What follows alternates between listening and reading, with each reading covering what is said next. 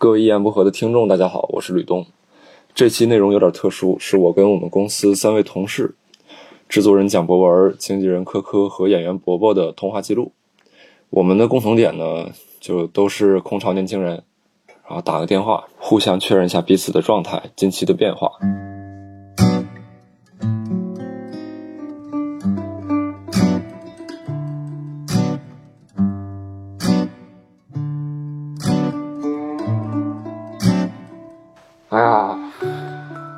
最近我最近没有啥，就是没有任何表达欲，而且比较可怕一点是我连好奇心都没了。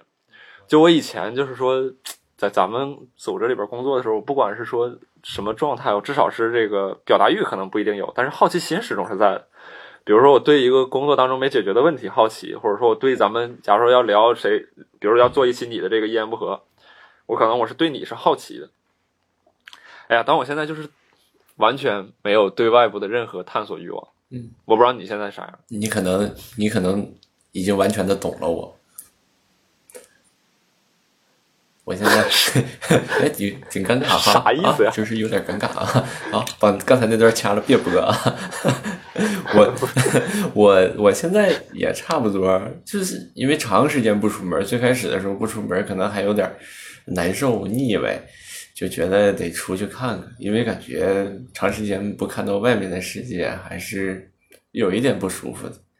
但是现在待了二十多天，我我觉得可能是在待了一个星期之后吧，就已经适应了这种状态。现在反而不想出门你可能是才回来没两天，我是一月三十号回来的，现在是二月二十号，我这呃二十二天。二十二天之间，我好像只出过三次门，还都没出过小区，就是下楼去扔下垃圾，也就是这样一个运动量。最开始的时候确实就是不舒服、不得劲儿，对外面的世界有一种呃渴求，嗯，希望去得到外面的一些信息，不是通过网上看，而是通过自己亲眼所见。但是后来就不会了，就待着。感觉异常的舒适啊，不出门挺好的。这种类似于养老的生活啊，分外的得劲儿。对，而且我现在消费就是在这个状态下，我感觉我消费都消费不好。就以前看个片儿，你感觉，哎呀，你比如说你忙一天或者忙一周了，这可下得空能看个电影了，或者看个什么东西，你特别期待。嗯，你就现在你随时可以看，你看半集你看不下去了，没意思。我就感觉我现在越来越难伺候了，就是我能明显感受到，因为咱们其实也算。所谓的这个创作者吧，能知道这个就是说什么内容会会刺激性比较强一些。我现在就得看那种刺激性比较强的东西，我能看。啊，那我现在看一些平淡无味，但是那种特别引人深思的东西，我根本看不下去。对，看不下去，看不下去。我前段时间那个那个看二看看那个爱尔兰人都没看下去，看着看着睡着了。看了没到一个小时，我就寻思这在干哈呢？你抓点紧吧，这操！你这怎么这么慢的来回回忆？就别看，别别在这扯这些，不行，看不下去。我我我是我是感觉吃饭这个问题比较担心。我现在天天吃饺子，然后前两天我的外卖送不进来了，我 他就得去胡同口取，然后不知道之后是会什么情况。对，而且这两天我没有没基本上没怎么出门，我没去公司。就是前两天不是学学 PR 嘛，嗯，这两天我在家休息复习来着，然后没去公司，然后我就非常迫切的想知道外边的情况。哎，那你最近就一直在学这个 PR？嗯，学完之后发现也没求用，还还有点用。我觉得你拿 PR 剪完东西拿出来。还是一个挺酷的，就是还是还是会有还是会有成就感。对对对，但是就是得得跟工作能产生交集嘛。现在就是也产生不了交集，我天天自己自己在家自娱自乐啊，就在那捡着玩儿。对，啥玩意儿都是捡着玩儿，没有一个特别的指向性。这玩意儿其实。效率学习效率会比较低。你看，假如咱们这时候要有个项目，说，哎，咱们得用到什么什么效果，哎，得抓紧整一下，学会，全特别有干劲。我那效率就老高了。我现在学习就是漫无目的的在 PR 的海洋当中遨游，这儿看看那儿看看，这儿学学那儿学学。索性我天赋异禀，学得快。哎呀，哎呀，哎呀，不愧是我大儿子，真真厉害。你要是这样，大哥，你要是这样，你真是纯爷。行，大哥，你要是这样，你真是纯爷们，真是纯爷们啊！我觉得你刚才那个，学学的，嗯嗯，你说，但学的动力就不是那么强嘛。嗯，那肯定的，就是刚才就就是相当于是连玩带学嘛，这个样子。我是觉得你刚才说的说的那个，就是在家一直待着，不管干啥都是比较漫无目的的。以前觉得有意思的事儿，现在也不行了，因为我在家也是这样。呃，最开始那会儿上班，然后呃，可能呃突然有一会儿，然后拿手机，我说是看个电影，看个看个短视频，或者是说那个玩会儿游戏，感觉哎挺挺那啥，挺有意思。哎，现在也也不行了，就是没意思，就觉得不刺激。对对，其实是一个样你。说到这儿，我就要给你隆重介绍一下我之前的这个求二得一进步法。什么？这是你发明的一个进步法。比如说这段时间，我想学英语，这个时候呢，你就觉得看小说特别有意思，你知道吗？你一点儿都不想学，你一点儿都不想学英语，你就特别想看小说。但如果呢，你这段时间你说，哎，我就要把这几本小说看了，那你连小说你都看不进去，你肯定就只想打游戏。哎，你这个例子举的吧，嗯，也不咋地呀、说实话。不，行我就说这是这不是例子了，这是我的实际情况了，这是我的实际情况了啊我就说，但是呢，我想说什么？就这段时间我没法用这个东西，我没有啥，就是那种特别没法给自己树立出那种特别高的一个，嗯我特别不想做的一个目标。就变成了就是啥也不想干，啥也想干，但啥也干不下去。对我我我现在我现在干啥都行，然后但是干啥都不行，就是这种 这种感觉，哎呦，那我这时候我真是有点夸张了，但是有点这个意思吧，有点这个倾向。啊。那这时候我就真是我得劝劝你，我给你一条明路，因为我之前呢特别讨厌看那个啥，看电视剧，我是一直是觉得啊看电视剧啊挺挺那啥浪费时间的。但是最近呢，真的是我推荐你一个非常好的电视剧，那就是新出的《刘老根三》，哎，真的推荐你看一看，属实是很不错。每周日到周二更新啊，这开会员才能看。咋还在那追番剧呢？追番呢？哎呦，是真好！我跟你说，很少能碰能能能碰到这么良心的一个电视剧《刘老根三》，展开讲讲怎么个好法，怎么个良心法？因为我在别人那儿听说这个好像可不得行，是吗？不得行吗？啊不得行啊！你得你这个主要是你得有比较啊！你可以在看《刘老根三》的同时，看一看孙红雷最近演的《新世界》，你就会发现哇，《刘老根三》好好看呐！这个剧情真不错，一定要有对比的。新世界不也是你前一段时间推荐我的吗？你不是不是说好看吗？我当时我是我是那啥呀，我 我当时还是年少无知，当时我只是在抖音上看了看《新世界》的一些剪辑，我觉得啊，我天，太酷了，孙红雷太酷了。结果进去发现这剧能给你气死，哎呀，就属于啥呢？就是呃，剪辑的时候是一首非常动感的 DJ 舞曲，然后结果你一进去发现是一首超级慢的慢摇，那老慢了，能给你胯轴子摇没了，太慢了。半天他也不走一步啊！这个这个这个电视剧七十集，我跟你说，光里边走道，这些演员走道都得演十多集，我觉得就干走，也没事儿干走，就给你走，就给你拖延时间，这个你刚才不是说刘老根三好吗？嗯，对吧？？嗯我们假设一百年之后，所有这些影像资料都能保存下来，嗯你不用向我推荐，你就向一百年之后的人推荐，嗯，你该怎么推荐？呃，一百年后的人类，我也不知道该怎么称呼你们，但是你们至少得管我叫祖宗啊！那现在呢，我就要跟你们说一说发生在二零二零年二月二十日的一些故事啊。这个故事呢，其实说的不是今天，而是我这两天看的一些影像资料。当然，因为现在上网上搜，或者是在你们的一些网盘里啊，你们可能已经不用网盘了，但是至少这个影像资料你们是可以找到的。你们现在在搜搜索框啊，你们可能也不用这么那个简单的东西了啊，你就想啊，可能你就一想它就能出来啊，你就想刘老根三啊，就这三个字儿啊。搜完之后呢，你就去看啊，用心的去看。如果你真的看不下去了，你可以同时搜索《新世界》啊，你配合着《新世界》看，这样你就能看下去《刘老根三》，一共才四十二集啊。你除了看这部剧，你在家还过啥？还干啥？你一天看两集也就才一个小时，那一天看两集，你看两集这个，你得配合五六集的《新世界》看，每一集四十分钟啊，然后五集加两集，七集，那我再我我还想问一个问题啊，就是你你这段时间你觉得有没有啥让你比较骄傲的一些改变或者是变化呀？或者是不一定骄傲吧，变化吧，就是纯粹的变化。你可能你也你不想要这个变化也行。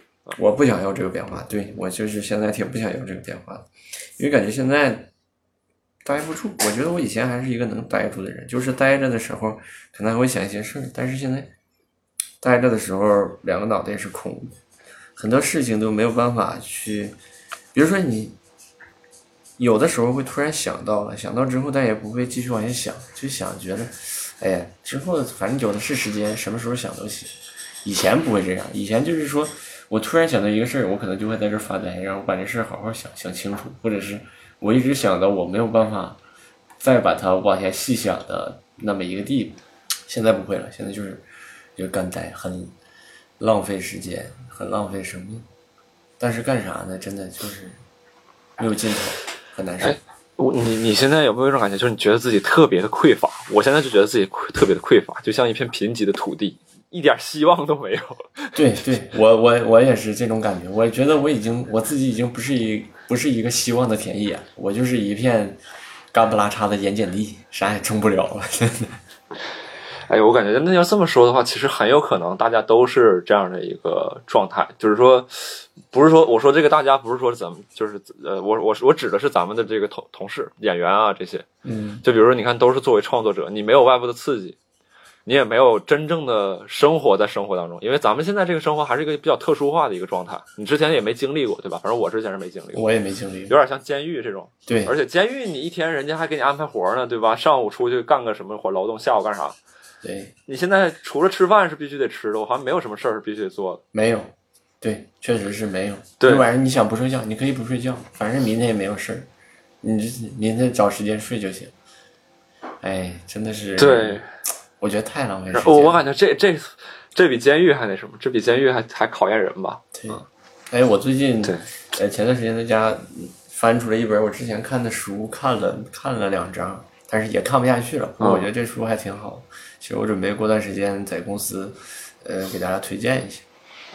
它是讲啥书啊？它叫《戏剧的味道》。哦，嗯，然后里面讲的是所有关于戏剧制作呀，或者是现场演出的一些呃步骤流程，然后需要注意的点，然后包括呃戏剧的发展史、喜剧的发展史、悲剧的发展史、西方戏剧的发展史、中国戏剧的发展史，然后以及呃它里面也举了很多例子，比如说是名著的例子，或者是不是知名剧本的例子。它就是为了给你讲解什么样的剧本里边有什么样的东西，这个东西是因为什么要在这儿写。比如说，他说喜剧有时候重复、颠覆，然后他就会给你举呃许多的例子在里边，一直到让你觉得你就能理解了。但嗯，我觉得嗯确实是很详细，但你真的想要理解这个东西呢，呃，还是还是得自己亲身实践。但是这本书会有帮助。我之后准备在公司推荐给大家。哦，这个挺好，这个挺好。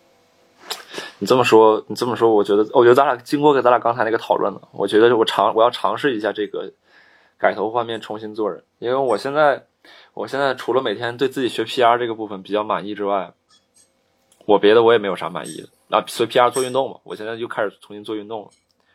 然后我现在只要不做这两件事儿，我就是纯粹的。放肆的休息，就毫无营养的休息。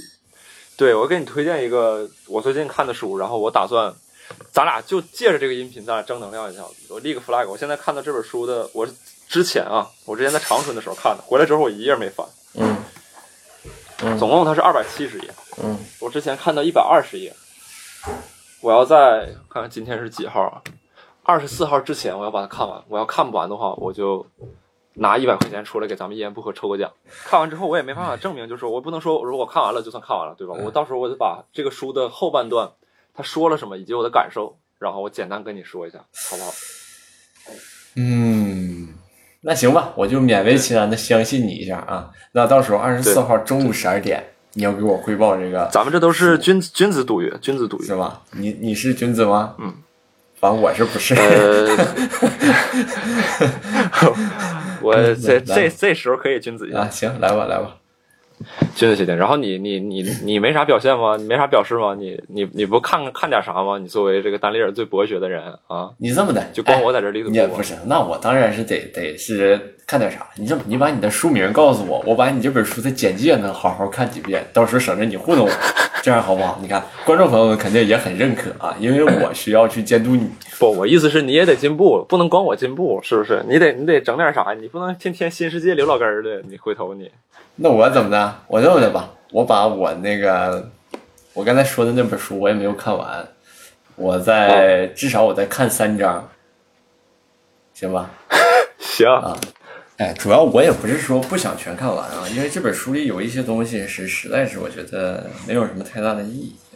我看一下这个古今的悲喜剧的一个一个一个一个悲喜剧史，再加上一个浪漫主义戏剧史，再加一个嗯，古代的西方戏剧史，再加一个古代的中方戏剧史，就这些四张呗，是不是？四张。哎呀，出去给自己加了一张，可以四张我这四张，我跟你说，也也也也挺多的，也好几百页。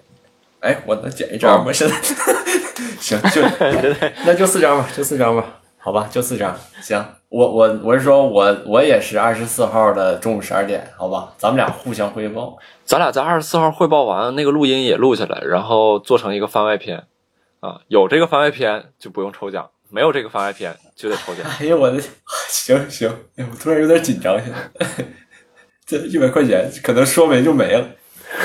咱认认真真的，是不是？行行，暂时一个吐沫一个点。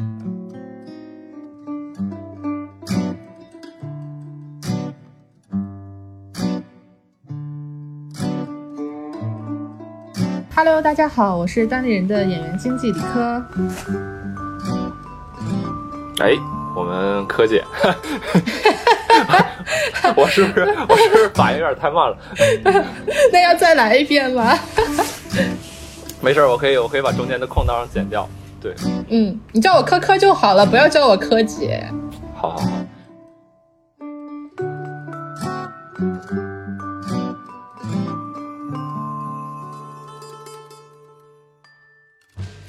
我我我觉得就是这段时间憋在家里，我觉得就是很明显有几个过程的改变嘛。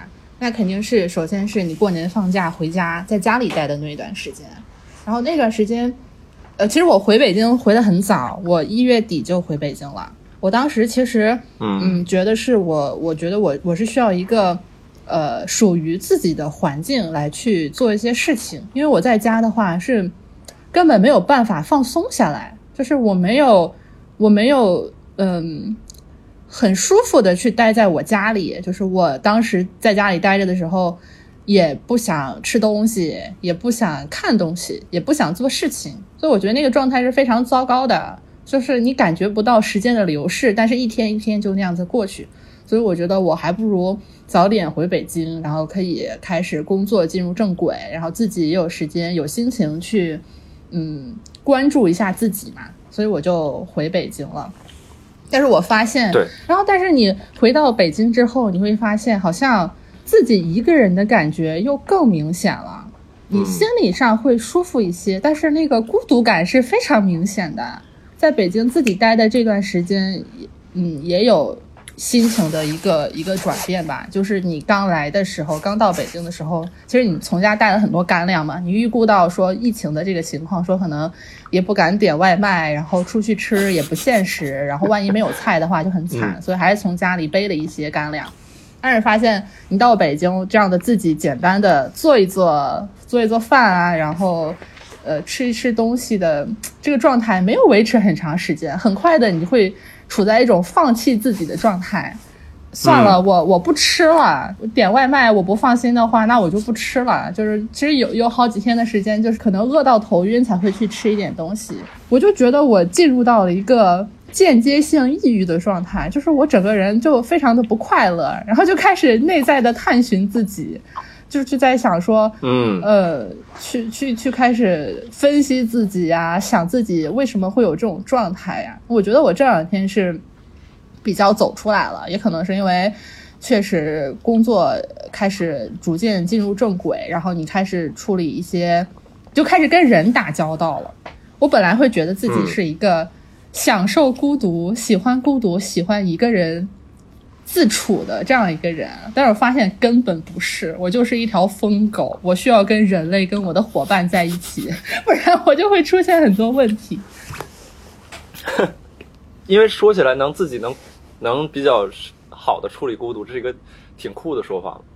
但确实我，我我探索了一下，发现自己也不行。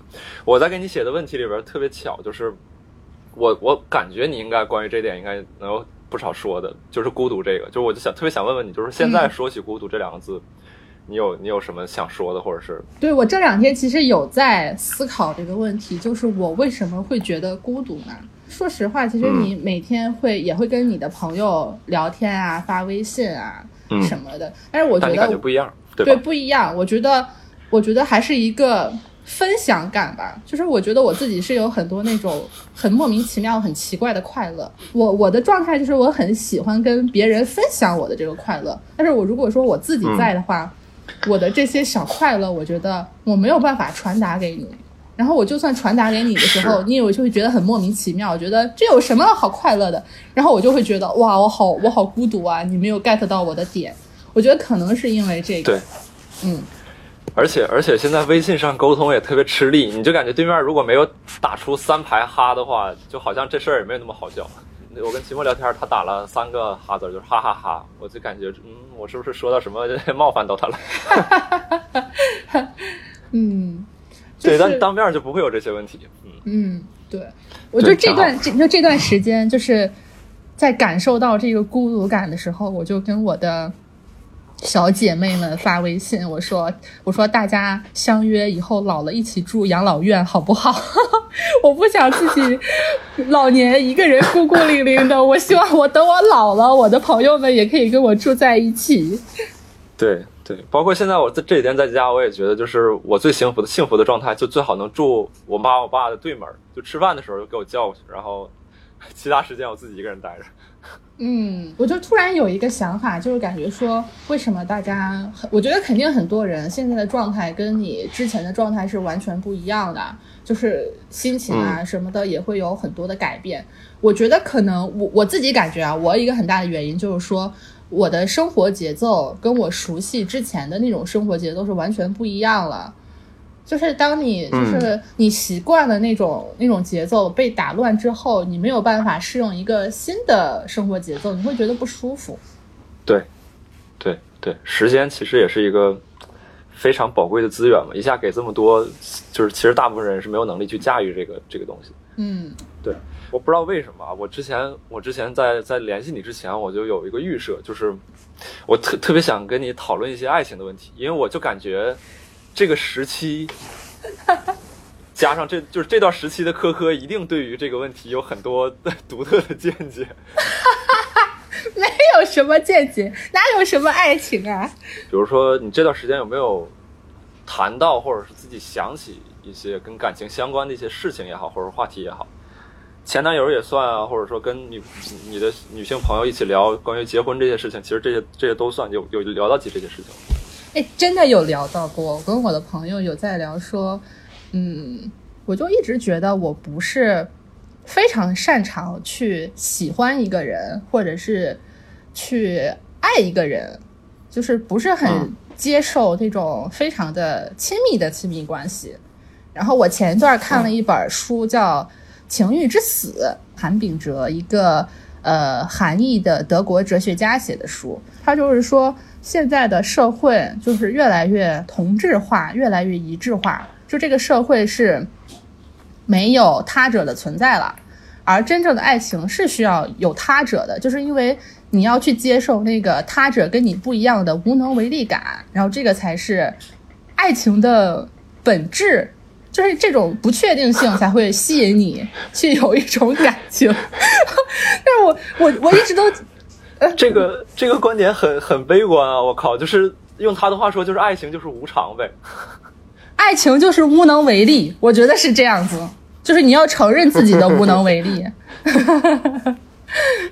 我觉得就就挺受触动的吧。我觉得现在可能很多人都会觉得说，我我觉得我就是一个特别强调公平的存在，就是呃你公平，对公平，就是我对你怎么样，你要对我怎么样。嗯，如果我觉得这个事情我我做不到的话，我不会要求你这样子去做。哎，我这样我觉得这样说的太太空太虚了，就觉得好假哟。哎，我我就是一，直都我我我倒我倒确实能能尝试着去理解你的那个想法，我觉得是是是可以完全可以理解的，其实没有那么空。我我的恋爱观我不知道能不能说，因为我不知道这节目我前女友会不会听，我不怕我说了再伤害到她。说吧，渣男东哥。呃，就是反正我觉得自己这块儿现在还不够不够好吧，就是你你你不是一个完整的一个个体，那你现在去找一个人，两个人，我特别讨厌那个鸡汤，就是你五毛我五毛，咱俩加一起就是一块了。我我不太赞同你找恋爱是为了补全自己，我觉得这件事儿是应该你自己去完成，应该是两个独立的人在一起。就是我特别特别赞同这种想法。你的你的那些女性朋友呢？她们怎么看这些事情？她们有没有觉得哇，你这个太那个什么了？知道找男朋友吗？那就是找个宠自己的或者怎么样？她们有她们有说什么？我有我有很多各种各样不一样的女性朋友们，就有一种我觉得是比较传统的吧，可能大部分的女孩子是这个样子的，就希望男朋友多爱自己一些，多喜欢自己一些，多疼自己一些，嗯。就是给感情、给金钱，就是就是这个样子。普世价值观下的感觉，男女朋友应该的状态的那种女生。嗯。嗯，然后另外一部分可能是说，嗯，不太需要一个亲密关系，就像你说的，他自己本身一个是一个非常成熟的个体，那我需要的可能只是一点点，那这一点点可能还没有到说我要谈一个恋爱或者是怎么样的，就是有一些可能是这个。，nice。为什么要叹气呢？没，我刚才没叹气，我刚才说 nice，我就突然心里啊很开心，感觉嗅到一丝商机。所以我就就是平时咱们俩的沟通中，我会觉得说，你可能对于感情是更希望说，大家不要粘在一起，但是我太更独立一些我我后来些那种。想了一下，我觉得就是我我太喜欢我自己了，我太我太自恋了。等到什么时候不这么自恋的时候，就是自己在自己心里边的这个位置少一点的时候，应该就可以谈恋爱。我觉得现在大大家都是这样吧。就是我们前两天聊这个事情的时候，我在还说，可能是因为我自己太爱我自己了，嗯所以我可能没有办法很好的去爱别人，就是感觉自己是一个非常自私的存在。我觉得这个感觉可能咱们两个比较一致。对对，呃，我我觉得这个东西没有问题，但是你比如说你要进入到一个新的角色的时候，然后你说我不敢，然后我还而且我又要这个新的角色，这就会有一些问题。比如说我是一个一直特别喜欢去外边玩的人，我不太喜欢掏我的时间去给别人，我也不太喜欢去关心别人。我觉得如果说这个这是他的一个特质的话，这个一点问题都没有。但如果说我又要保持这个特质，我又要去当一个爸爸，那我觉得可能不是特别合适。他可能不一定会太照顾自己的孩子，可能在在父亲这个角色上就做的不是特别好，那就不要去寻找父亲这个角色，我觉得这样就没什么问题。但是爱人或者是给予的能力是需要去培养的呀。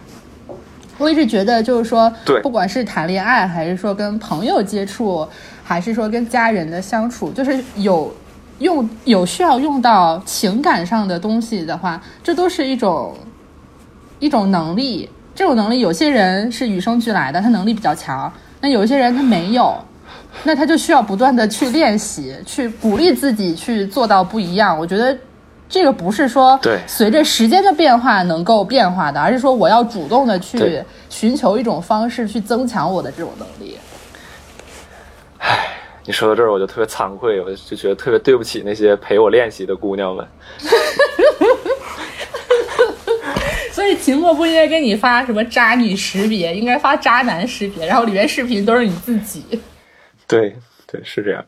我我那天我坐在车上，我不知道为什么，我就突然脑海脑海当中，在这儿发呆的时候，就出现了一句话，叫“一将功成万骨枯”。我对这句话就有了重新的理解，就好像是成为一个好人之前，需要有一些人牺牲。对，然后你你你最近就是说，除了关于关于爱情这块儿的话，你就感觉你在这段期间，就这个时期这个环境有没有导致你有一些想法上的一些变化，或者是对于生活上的一些认识。之前那个谐星聊天会策划哪一期主题的时候，我不是一块过去开会了嘛？然后当时我就我就问了一个问题，就是说职业的规划呀，或者什么样的那种，咱俩就针对这个问题进行了一个想法的交流。交流，对，嗯然后我这两天又在重新想这个问题。啊，当然，咱们公司现在是、对咱们公司，咱们公司现在非常的正常的、健康的在运作。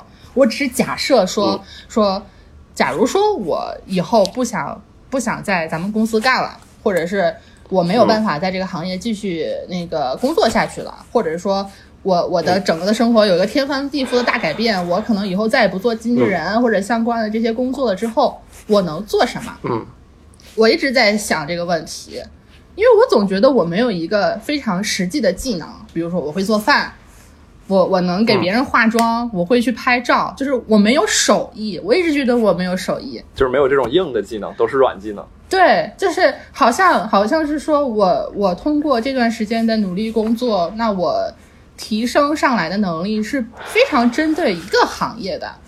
我其实我我还挺惶恐的，因为我不知道说那我之后能做什么事情能做得好。那我这时候我就想起来嗯你说的，你说那句话，我记得你当时怎么说的？你就是说你没有想过说自己的职业规划是什么，而是说，呃呃，我的职业技能是怎么样的？就是你提升你各方面能力，然后可以适配各种各样的工作。那我我就开始往这边想，我觉得这个确实是非常有道理的。嗯虽然我现在还没有没有一个说我能有一个大的行业的改变，就是我现在不干了，我能去做一个厨子什么，这个我肯定做不到。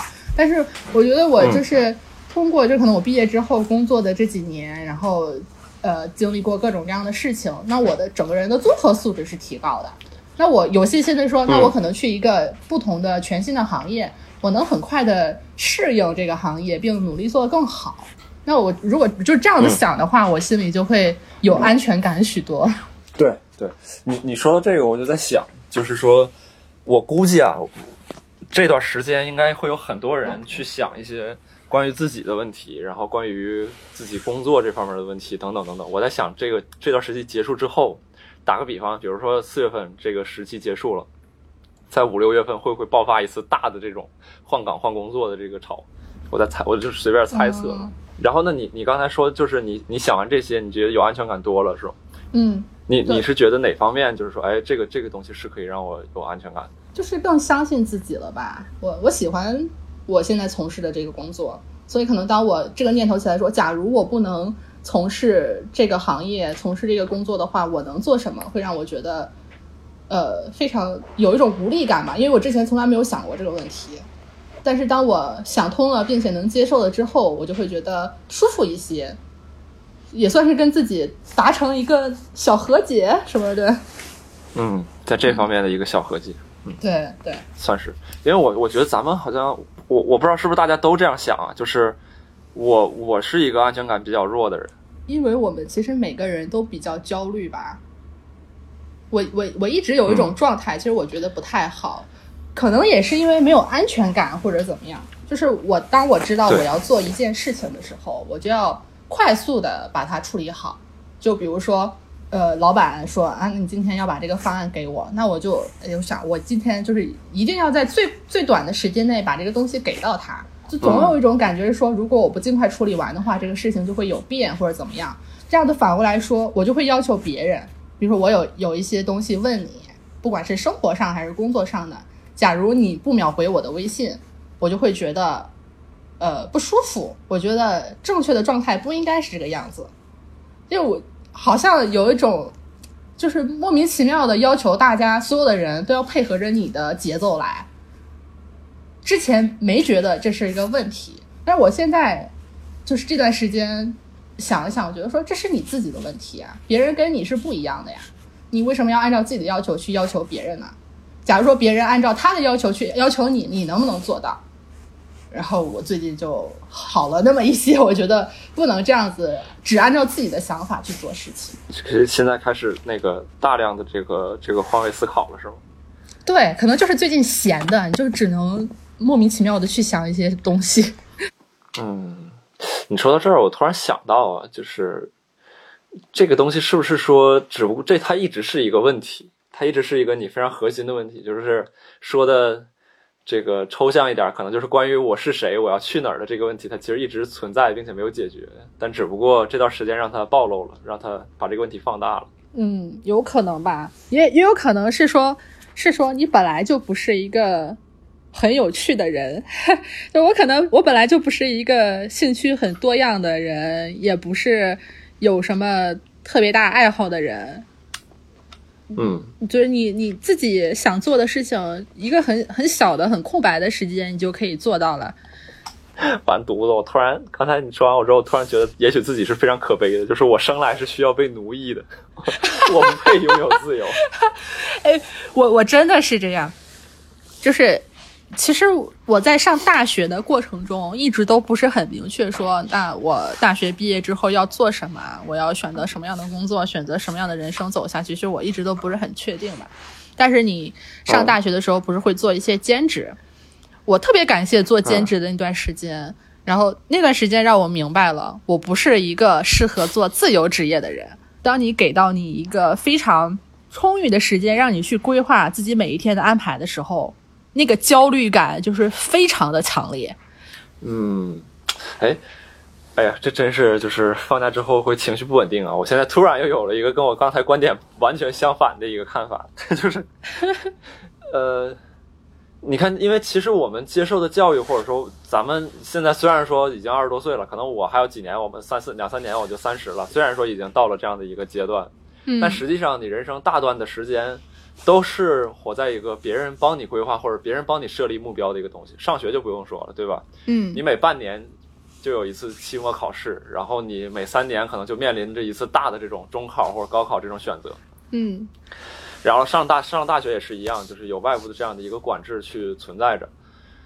就我们好像很多人没有意识到，就是说现在进入到工作之后，你可能几年都不会有一个人过来衡量你一次或者评估你一次，没有那么直观的一个分数也好或者怎么样，都是一些很隐性的，可能你自己的一些感受或者是外部的一些评价。但这些东西其实它既是正确的，但又不是那么怎么说，它可能不能完全意味着你是否走在正确的这个这个轨道上。嗯，所以说，所以说，在这种情况下，可能你你你缺少了这样的一个拐杖或者是一个框架，你就会很迷茫。因为之前我有段时间去看一些，看看过一个文章，那个上面就说为什么人们喜欢玩游戏啊？因为那个游戏这个东西吧，它就是目标很明确，而且它方法和规则也很明确，它都会告诉你这个游戏怎么玩。我觉得可能可能就是这样的一个原因吧。我们可能之前没有受过太多这种训练，去说去自己支配自己的生活。但可能这个这个并不代表我们不擅长可能在一段时间的探索之后，我们可能可以可以过得更好。这样对，也可能就是因为我们之前没有见识过除我以外的世界啊，我们不知道我们还能做什么样的选择。嗯，当你活的时间长了，经历过的。不同的场景多了，那你就会知道说，可能除我现在以外的生活之外，还有各种各样不同的世界、不同的生活。那我就有更多的选择。那个时候，我们是不是就知道怎么做了？用我妈妈平常看的那些视频里边的话说，就是视野跟格局决定了你的未来。非常有道理。我觉得像是我们这种东哥不九三年的嘛，可能现在像我们这种。二十多岁的人的这种困惑，可能等我们到三十多岁的时候，就会觉得啊，这个事情得到了解决，或者你现在的困惑到那个时候再看，也不是什么值得再聊的事情。我我这块会有一些比较极端的想法呀，也可能比较幼稚的一个想法，就是我觉得有很多人他不是把这个问题解决了，他是用新的问题取代了他去思考这个问题。比如说，他的可能到三十岁的时候，他突然就有了一个新的角色，当父亲、当母亲，然后当有了自己的孩子这种。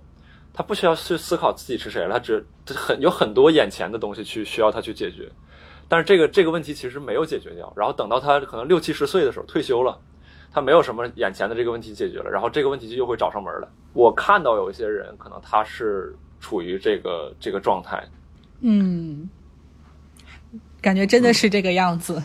对，我不知道，因为我有挺多想法还挺幼稚的，我不知道这个想法是不是对的。我希望不是这样。好好，哎呀。我我没想到咱俩能聊一个小时十四分钟，我还写了这些问题，我还特别担心，万一没啥聊的可怎么办？我我确实最近最近想要说的东西有很多，我还我还特别记得，我刚来单立人的时候，我感觉每一个演员就就都会来问我说说，哎，什么时候呃写段子，什么时候上台表演？我当时我的我记得我当时给的回回复是说啊，我有偶像包袱，所以我不想上台。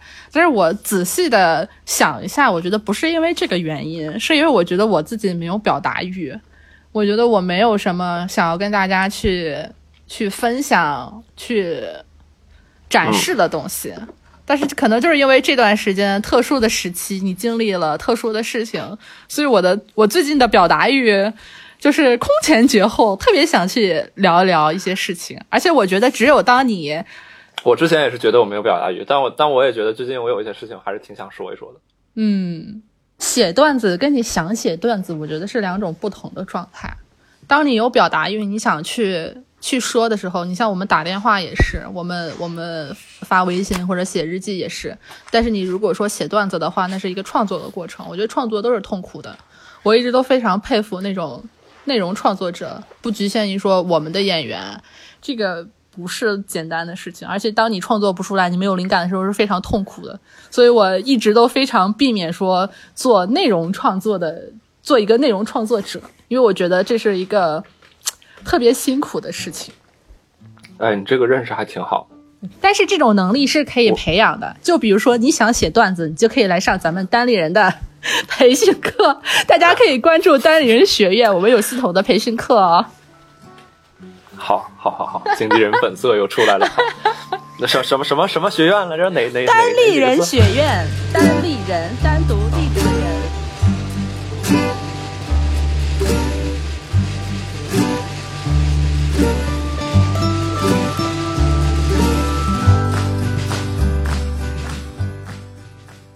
下午刚录完三期那个无聊斋，嗯，然后我最近也是在写公众号，当然最近这个公众号这一篇文章啊写的还是挺耗我的这个力气的，呃，所以嗯，写什么写什么内容大概是能能剧透一下吗？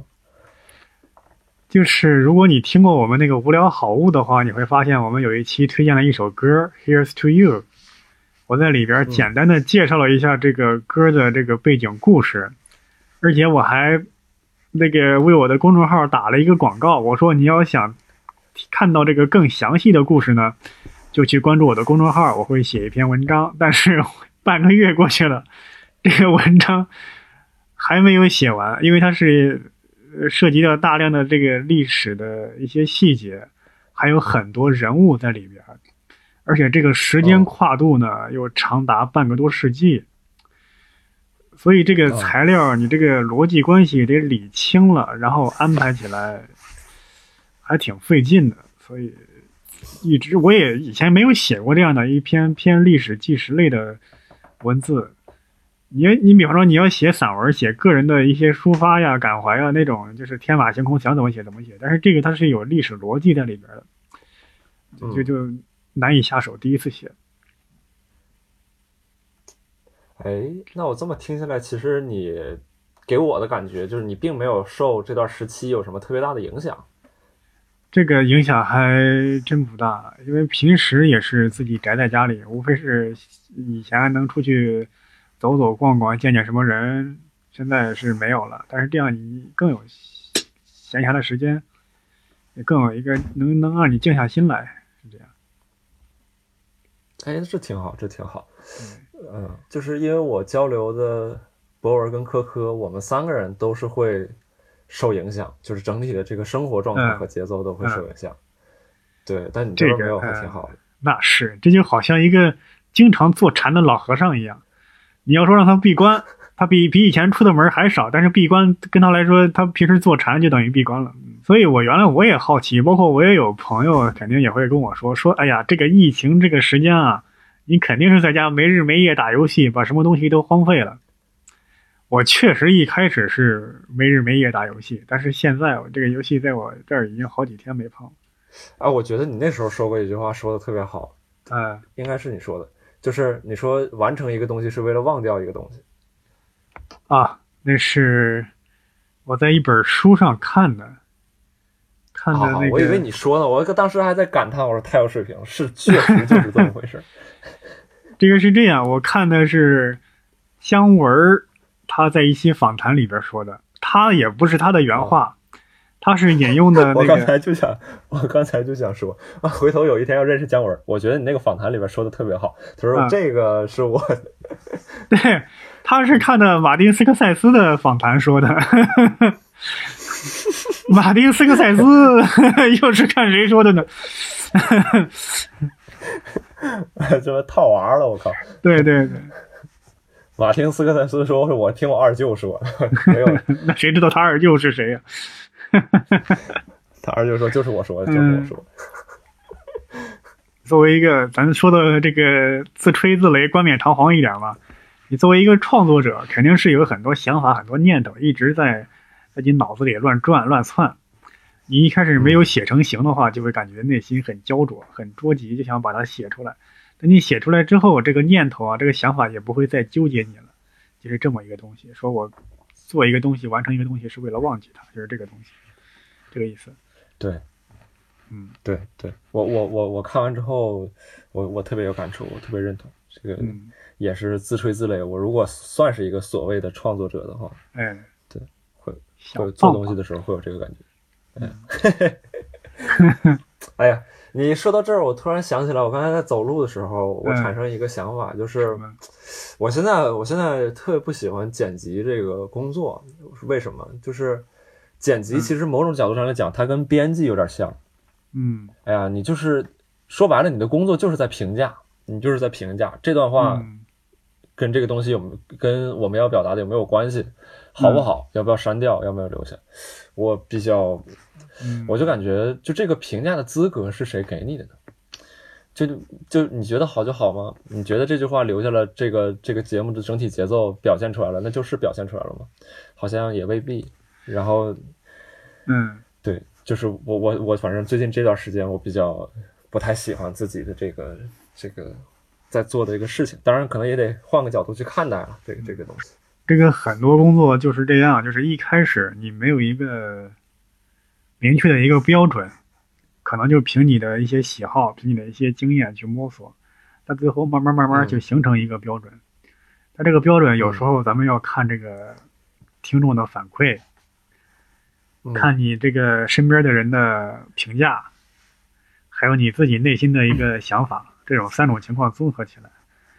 当然，这是一个可能需要很长时间的一个过程，包括剪辑。对，你看剪辑剪电影的，在好莱坞很多电影导演跟剪辑是两个独立的工作，导演只负责拍，他拍完之后没他的事儿了，让别人去剪。但剪辑的肯定就有另外一个想法，所以因为这个，很多导演都会选择独立制片厂，这样他有自己的剪辑的权利。所以咱们这个标准也是自己慢慢慢慢形成的嘛，咱们以后也可以做一个阶段性的梳理。对我我现在在梳理，就很感谢你刚才算是算是安慰我嘛，或者是对我我我我自己也能观察到有这样的一个过程，就是在螺旋上升吧。就有段时间，哎我操，我觉得我特别行，我觉得我他就我简直就是无人能敌了，我觉得就播客圈剪辑真是舍我其谁。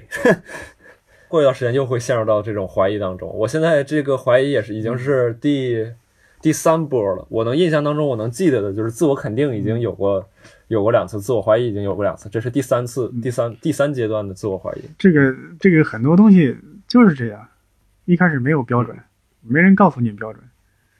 包括咱们有时候看一些写作理论啊，一些地一些教材啊，看一些我我平时我们看一些什么罗伯特麦基故事，还有什么一些电影剧本写作教程，那肯定一开始拍电影的人就没有看过这个理论啊，但是人家也拍出电影来了呀。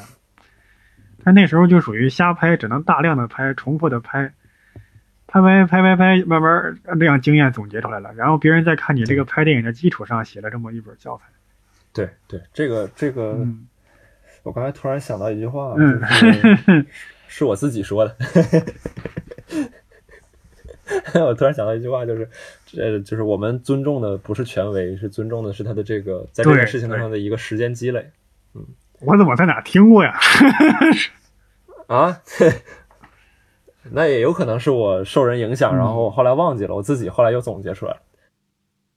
那你那你现在这个最近这段时间，除了关注你自己要做的这首歌的一个相关的一个文章之外，你还有研究过没有什么别的没有没有？，哎呀，现在我估计呃这段时间就是经常在网上看一些搞笑视频，我觉得这样不好，应该看一些书啊，看一些呃看一些电影，看一些咱们那个喜剧专场啥的。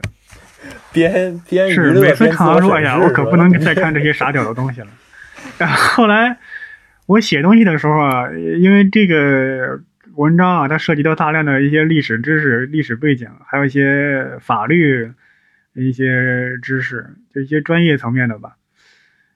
我就发现很多这个词汇啊，都不知道该用哪个词，觉得是不是自己这个知识储备啊、词汇量不够啊，还是说因为我经常看这些傻屌视频，就搞得我这个思维已经 不如以前了，会会这样去想。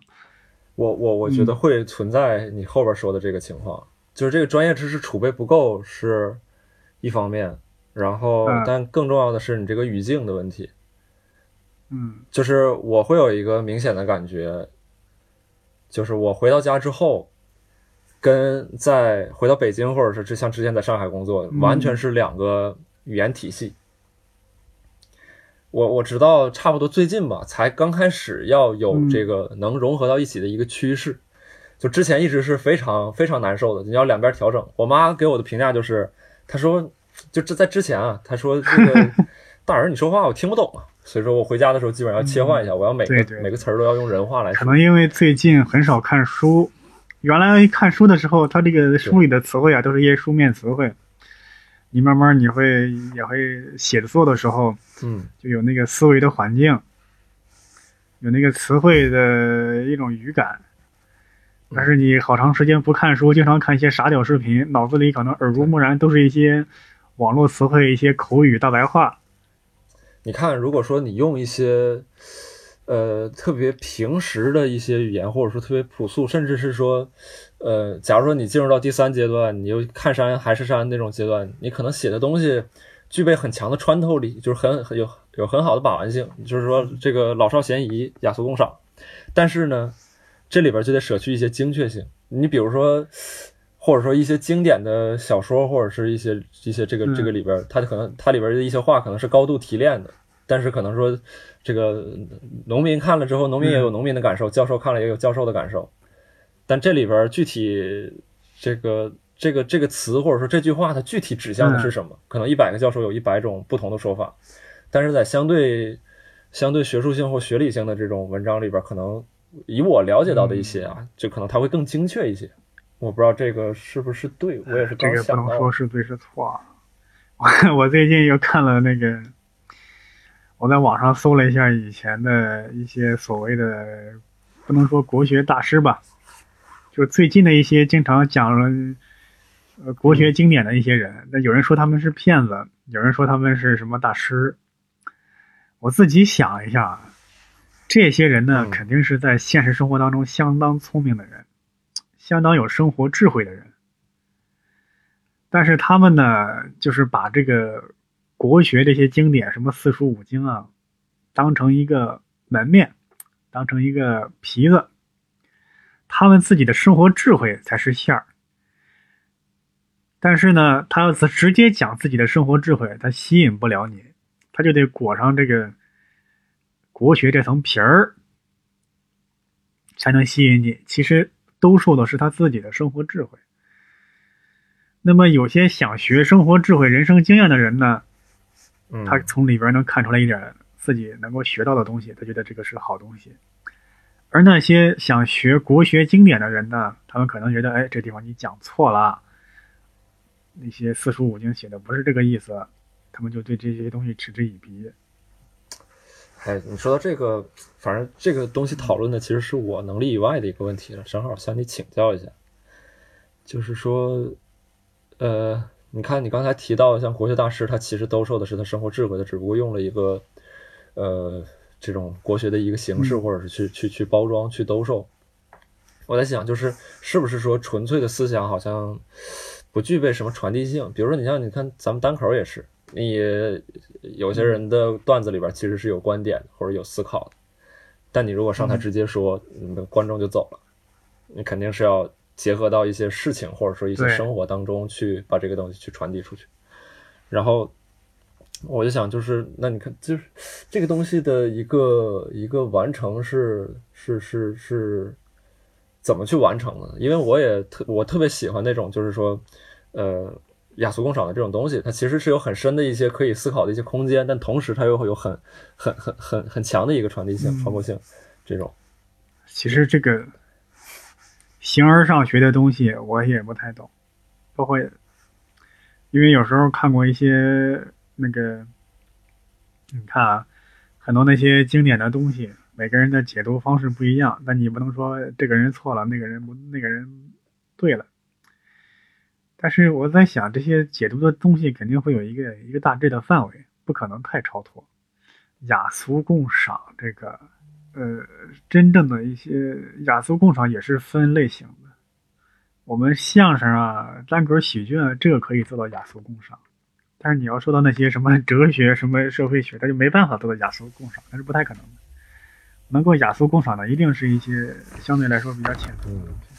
不过这个我感觉，这这个这个聊到一些我我太太超过我能力之外的一些东西。也超过我能力之外。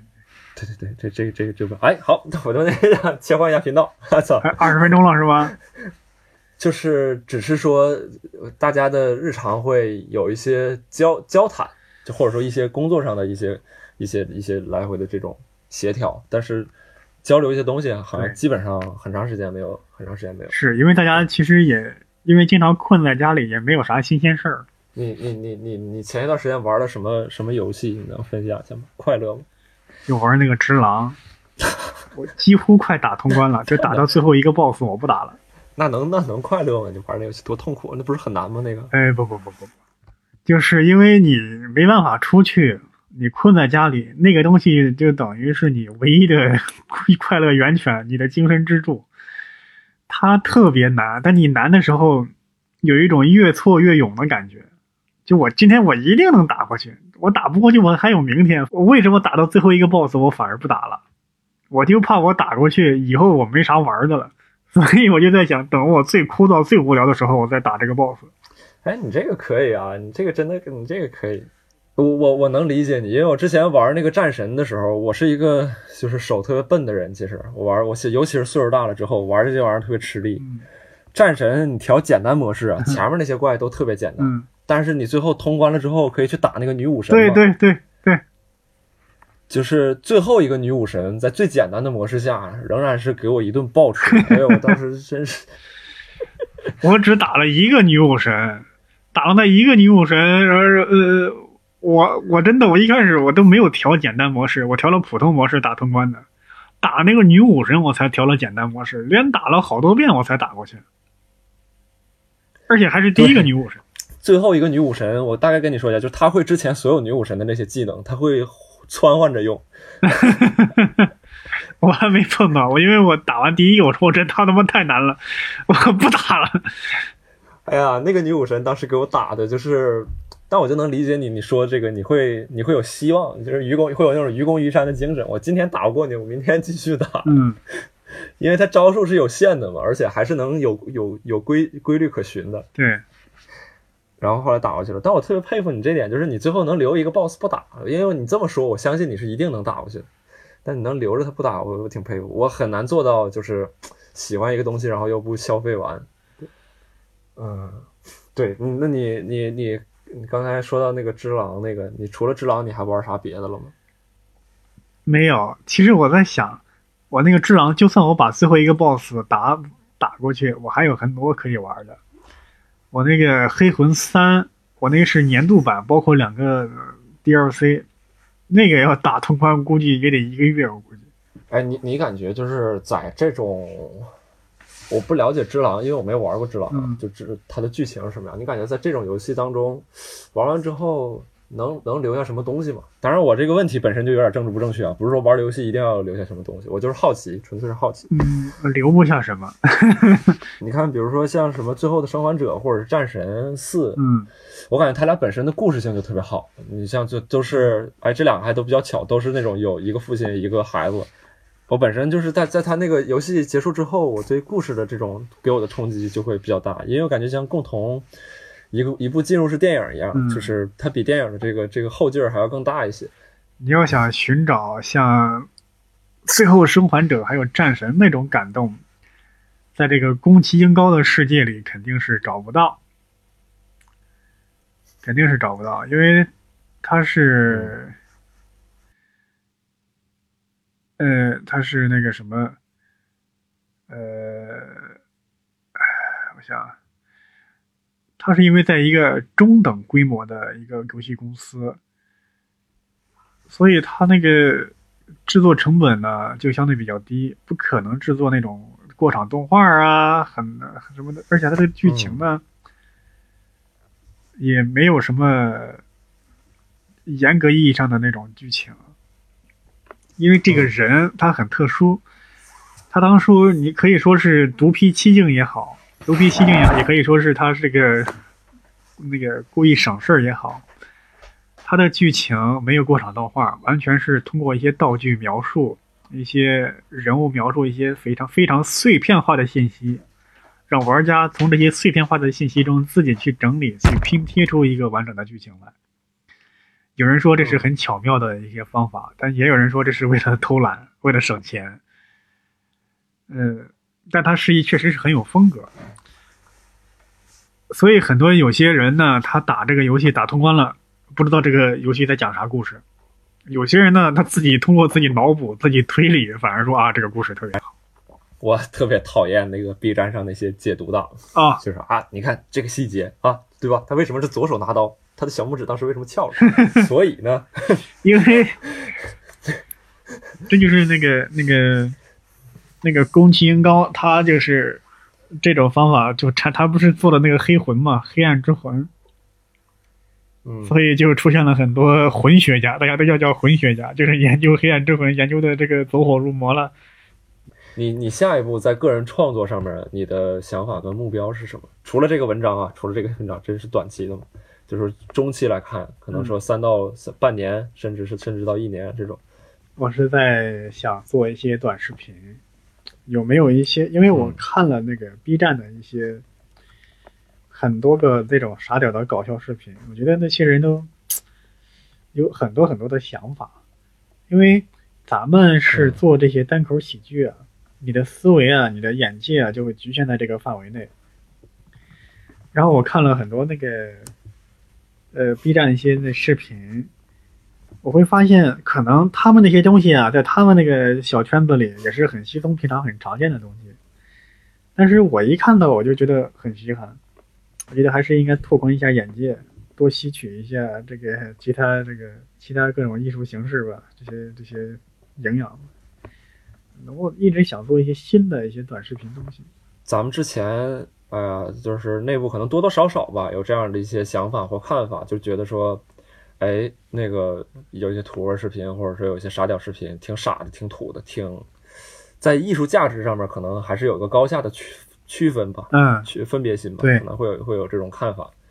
我我是觉得还是要见见观众，见更多的观众，对，不然你不就是我我不知道你你怎么看这个问题啊？你能相信吗？你能相信我说我这个东西就是好东西吗？我我现在，嗯，我我在审美上面，或者说我在某某些其他的角度上面，可能说去。去评价、去去分析、去看，可能我觉得，哎，这个东西确实是一个更更新的，或者说更更前卫的一个东西。在在我但我个人这块，我还是期望说，哎，能做出一个 更受众更广的一个东西。嗯，是是，但是咱们目前做出来的，嗯、呃，感觉各方面也都差点意思。对。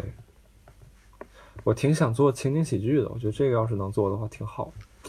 但是我也想做情景喜剧，我一直都想做情景喜剧。但这个他妈水平差太多了，这个我在我的水平上面，我在我的角色上面，我都觉得水平差太多了。我有时候在想，我写一两集可以，或者写一些类似于那种呃屌丝男士那样的一个片段可以，但我一直想不好这个架构。就是这个，嗯，你看《我爱我家》，它讲的是一个家庭的故事。对《老友记》呢，它讲的是一群人合租的故事。嗯那我这个我怎么让这个故事的主角们碰在一起？因为情景喜剧嘛，它得有一个固定的场景，能够让所有的角色或者说所有的主角重要角色在一个地方。咱们一起合租吗？这其实在中国很不现实的一个事儿。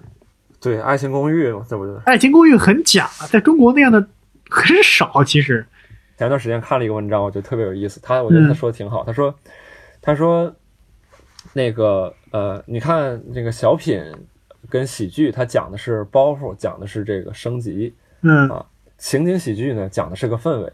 你为什么愿意看这个情景喜剧？因为你愿意跟这帮人在一起，你觉得，包括咱们现在听这个播客，我感觉也是一回事儿。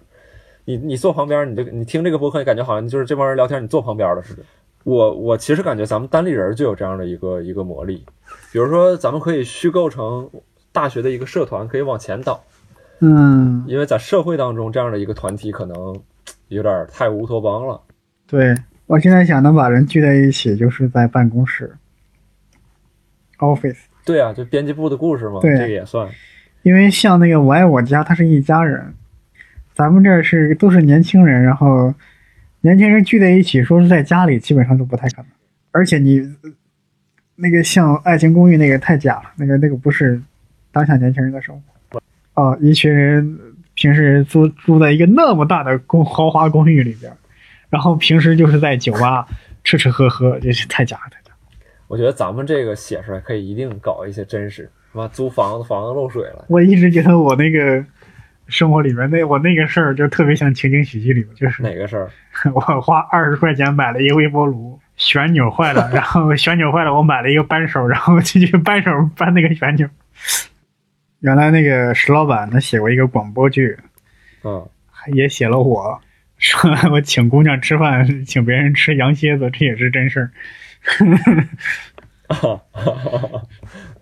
对，我特别喜欢的情景喜剧就是那个 IT 狂人，还有布莱克书店哦，这个我还不知道。